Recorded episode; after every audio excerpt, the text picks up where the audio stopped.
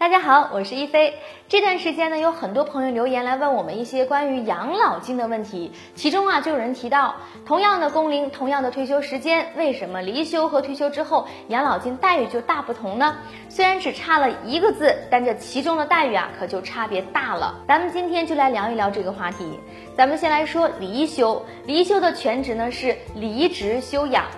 它是指一九四九年新中国成立之前呢，就参加党所领导的革命战争，脱产享受供给制待遇的和从事地下革命的老干部，达到离职休养的年龄，实行离职休养的制度。它其实呢是一套特殊的制度。那么退休啊就不一样了，它是指呢劳动力退出劳动市场，在全民所有制的企业、事业单位、党政机关、群众团体的工人，符合一定条件之后呢，按照规定。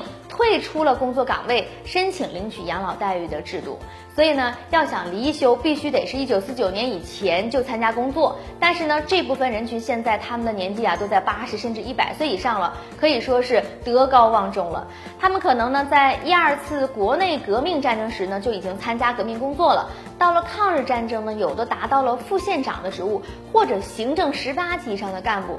而且呢，到了一九四九年建国呢，他们可能是行政公署副专员和相当职务，或者是行政十四级以上的干部，统称离休干部。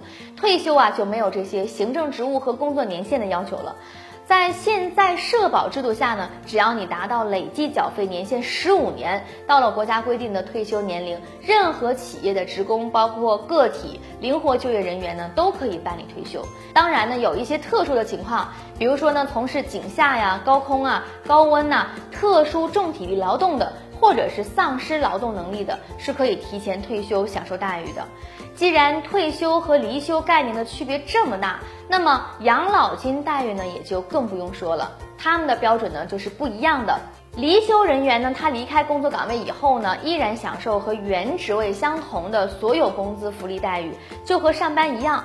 而一九四九年十月一号以后参加工作的人员呢，退休之后啊就没有待遇了，就按照本地政策领取退休金。而且对于离休干部来说呢。在职的公务员、军人涨工资，那么离休的干部呢也跟着涨。